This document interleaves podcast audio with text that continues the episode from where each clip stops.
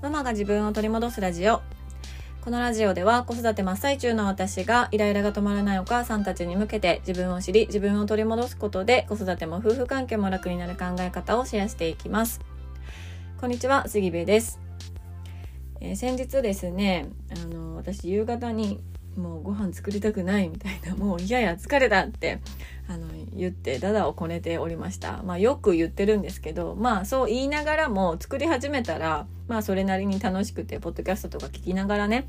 料理作ったりとかしてるんですけどもあのこの間はそんな風にダダをこねていると長男が「えじゃあ俺作ってもいい?」って言ってすごいあのニヤニヤしながらやってきたんです。うん、でその発言がねもう私に気を使っての発言だったらもういいわって言おうと思ったんですけどすごいね作りたそうだったんですよ。もうあの気使うとかそんなんじゃなくてただ本人がやりたそう、だったんですよね。で長男最近あの自分でちょっとしたご飯作ったりとか、でそれを写真に撮ってなんか友達に送ったりとかあのすることに若干ハマっているので、それもあってかあのじゃあ俺が作るわって言ってこの間の晩ご飯は長男が作ってくれました、うん、で作るものは決まってたんです。ハンバーグ作ろうと思ってたんですよ。材料もあったし、うん、だからねハンバーグなんやけどいいみたいな。結構ヘビーなメニューやけど大丈夫って、うん、言ったら「もう大丈夫大丈夫作る作る」って言ってあの一からねご飯炊くとこからやってくれました。うん。でも長男よくその私の料理をするのを、まあ、見るのが好きでちっちゃい頃からよーくねあの料理をしている姿は見られてきたんですよ。で私も料理そんなに上手ではないんですけどでも見よう見まねで、まあ、玉ねぎみじん切りしてとか言ったらなんかこうこうするんやっけみたいな感じでやったりとか、うん、なんかママがやってるの見てるとできるように思うけどやってみるとちょっと難しいなとか俺なんかうまくできひんわ下手やわみたいなことをブツブツ言いながら玉ねぎ切ってミンチ入れてこねてハンバーグ作ってました。うん、でねあのよく我が家はご飯によってご飯のメニューによって BGM をそれっぽい曲かけたりするんですよねなんかお寿司の時はお寿司っぽい曲とか、まあ、タコスの時はメキシカンな曲とか、まあ、最近クリスマス近いのでクリスマスの曲とかかけてますけど長男がね多分それが染みついてるのかなと思うんです体にね、うん、あの料理を作る前に「あのアレクサ」って言って 3分クッキングの曲をかけてって言ってたんですよ。そしたらあのキューピー3分クッキングのタカタンタンタンの曲がね 流れてきましてそれに合わせて料理を作ってました。うん。いやめっちゃ面白かったですね。私は後ろから本当に後ろで座ってただなんか聞かれたら指示をするみたいな。そうそうミンチ入れてみたいな。もうちょっと塩振ってみたいな。シャシャシャシャシャーぐらい振ってみたいなね。めっちゃ適当にあの言ってたんですけど、うん、まあでもなかなか美味しくハンバーグできてて、うん、やっぱり人に作ってもらうご飯って美味しい。本当に、うん、で本当はそれにサラダも加えてあのいろいろね考えてたことはあったみたいなんですけど。あの思ってた以上に大変だったらしくってもうサラダは今日はなしですっていうことで ご飯とハンバーグとあとコンソメスープもね作ってくれてました。うん、で、まあ、そのハンバーグを作りながら長男がこれ今日はハンバーグってメニューが決まってて材料もあるからいいけどさこれ材料なくってあるもので作るってめっちゃ大変やんなって言ってきたんです。うん、で私はねこの気づきいや長男素晴らしいと思って、うん、そうなんですそこなんですって思ったんですよ。うん、これよくね旦那さんはあのこれまでにねまあ、1日だけ1日だけとか、まあ、週末だけとかご飯を作ってくれてその後になんかご飯作るんってなんか簡単やなみたいなとか、まあ、子供を1日だけ預かってもらって全然1人でも余裕やったいけたわみたいなあの全然まだまだ見れるみたいな感じでこう言われたりすると別に悪気があって言ってるわけでもないし悪意を持って言ってるわけではないのは分かってるんですけどそれを言われると私はなんかああもう私のいつもの苦労をなんか全然分かってくれてへんやんみたいな風にあの捉えて解釈してたんですよ。うん、そりゃ一日だけやったら楽しいだけやわとかねそりゃあ週末だけやったら。しかもね子供たちを一人で見ながらご飯作るんじゃなくて子供たちは私があの一緒に遊んでる状態でご飯作るなんてそんなもん楽に決まってるわとかね、ま、やってもらってる分際で あのそんなこと言うのは失礼ですけどでもなんかそんな風に思ってたんです。うん、だけど長男は材料が揃っているハンバーグを作りながらそこに気づくことができたってもうとんでもなく素晴らしいなってあの思ってました、うん、これ今ねちょっと親バカな感じで息子を褒めちぎってますけどなんかそんな風に思ってました。いやすごいなみたいな。気づくところがすごいねと思ってました、うん、とかあのーいつもね長男は私のご飯を食べてもまあめちゃくちゃ美味しい時は美味しいって言いますけど私のご飯がめちゃくちゃ美味しいことってまあそんなにないそんなにないっていうか別に毎日めちゃくちゃ美味しいわけじゃないんですよ私のご飯って多分、うん、だからまあ普通に食べて何も言わずに「あのごちそうさま」って言って終わることがほとんどなんですけど今回は自分の作ったハンバーグを食べてんなんかちょっと納得いかんなみたいな風に言ってたんです。うん、でえめっちゃ美味しいでみたいな普通に美味しいけどどう何があかんのみたいなふうに言ったらいや人が作ったママが作ったご飯食べてる時は別に何も思わんと食べてるんやけど自分が作ると改善点見つけちゃうねんなって言ってたんですよ。うん、なんかあの時もうちょっと塩振ればよかったなとかこれが足りひんかったなとかなんか大きさこうした方が良かったなとかなんかそんな風に思っちゃうからただただ美味しいなと思って食べられへんって言ってきたんですよね。うん、でうわめっちゃわかるわと思ってえそれママいつもそうなんやけどママが作ってるご飯の時いつもその気持ちで食べてるんやけどっていう話で盛り上がってました。うん、なんかやっぱりなんかこう気づく視点とかもう言ってしまえばたかが1食分のご飯を作っただけなんですけど、うん、だけどそこからの子どもの吸収力ってってすごいなやっぱりって思いましたね。うん、でそれをちゃんとこう会話で聞けてよかったなって改めて思いました。うん、で実際ね息子に全部任せると時間もすごいかかる私の3倍ぐらいかかってましたしそうなるとお風呂も遅くなって寝るのも遅くなってっていう感じでねいろいろ大変だったんですけどでもそれをするだけの価値はあったなと価値ある時間だったなって本当に思ってました、うん、私はずっと座ってただけだったしそう。でこれはもしかすると、まあ、10歳だからこそできることなのかなとは思うんですよ、うん、だけどなんかあのー、いやでも10歳だからとかそういう問題じゃないかもなって、うん、ちっちゃい頃からつながってることなのかもなっていうふうに思ったのでちょっと今回はねそれについてシェアさせていただこうかなと思います。はい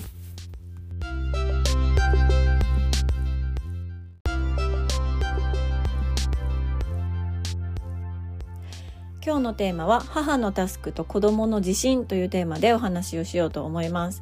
これは結論から言うと何が言いたいのかというとあのお母さんはもう気を利かせすぎないやりすぎないということで結果それが子供の自立につながって子供の自立につながることで子供の自信につながっていく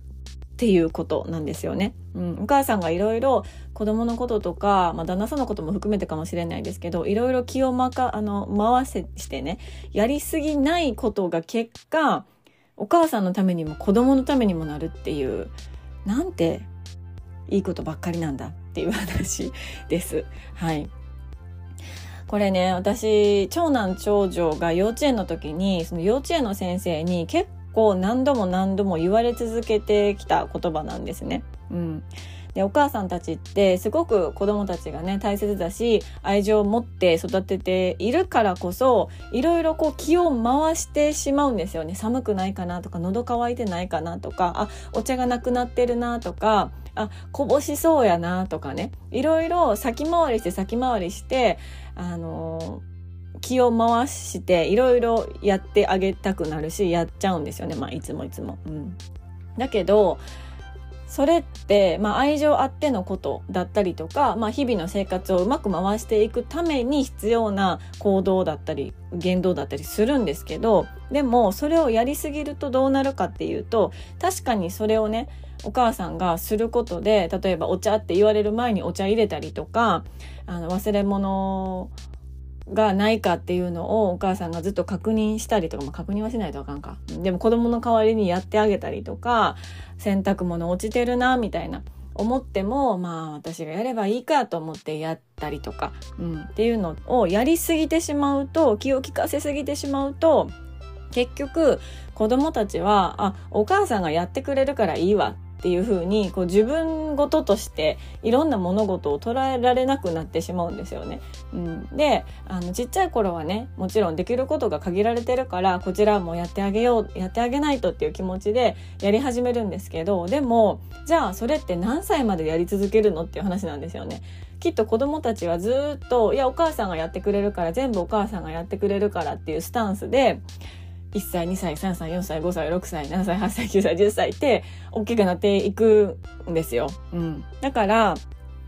お母さんがちっちゃい頃から気を利かせすぎて先回りしすぎてやりすぎてしまうと結果子供が成長する機会を奪ってしまってたりとか、まあ、それって子供の自立するあの機会を奪っちゃうことになると思うんですけど、うん、っていうことにつながっていくんですよねめっちゃドッキリとしますよね。うん、これを私は幼稚園の先生から結構何度も何度も言われていて、うん、